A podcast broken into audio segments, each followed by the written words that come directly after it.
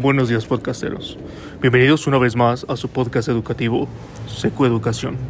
El día de hoy hablaremos sobre un tema interesante de innovación educativa que busca reforzar los aprendizajes fundamentales en las asignaturas de español y matemáticas, enfocándonos en las habilidades de razonamiento verbal y pensamiento matemático. Y para abordar este tema, el día de hoy tenemos invitados especiales que nos ilustrarán y nos hablarán sobre su posición al respecto. Bienvenidos maestros.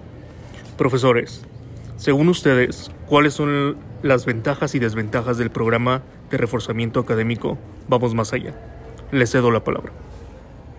Buenos días. Primero hablaremos de las ventajas. La principal es que consideramos que esta estrategia está bien diseñada, pues se organiza cada bloque con temas que van de lo general a lo particular y estos se trabajan en cinco momentos bien definidos que conforman la secuencia didáctica. Estos momentos son nos conectamos, nuestras pistas, una vez, otra vez, un paso más y compartimos. Y además se propone una verificación del avance de acuerdo a tres niveles que son... Eh, triángulo, rombo y pentágono. El triángulo se refiere al nivel básico, el rombo al nivel intermedio y el pentágono al nivel avanzado. Otra ventaja es que el material tiene consejos y recomendaciones para que cualquier docente aplique la sesión y oriente al grupo hacia el aprendizaje esperado, logrando que el alumno tenga un aprendizaje autónomo, desarrolle estrategias de trabajo colaborativo y haga una sociabilización de resultados.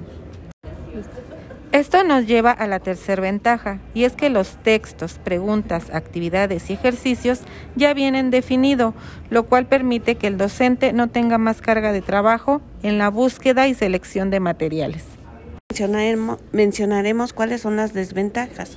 Una de las desventajas es el tiempo. El tiempo es un factor importante en el proceso de enseñanza-aprendizaje. Por ello, las sesiones que tenemos en nivel secundaria son de 50 minutos. Si le agregamos el pase de lista, el que estén en orden los jóvenes, es muy corto en realidad el tiempo. Y para ello hay que aplicar los cinco momentos en una sesión. Entonces, esta sí sería una desventaja. Otra de las desventajas es para aquellos alumnos que tienen que imprimir el material, ya que no cuentan con un aparato electrónico para trabajar el programa de reforzamiento académico, y esto les genera un costo extra aproximadamente de 250 pesos. Por último, cada institución conoce de mejor manera la población con la que cuenta, cada uno de sus grupos. Sin embargo, en los grupos más numerosos, la desventaja está en que el tiempo para revisar los productos y generar una retroalimentación se hace más extenso, lo cual afecta el propio desarrollo del reforzamiento. Agradecemos la participación de nuestro grupo de invitados especiales y esperamos que la información compartida les haya sido de utilidad para entender mejor este programa con el objetivo de fortalecer su práctica docente. Nos sintonizamos en la siguiente cápsula educativa de Seco Educación.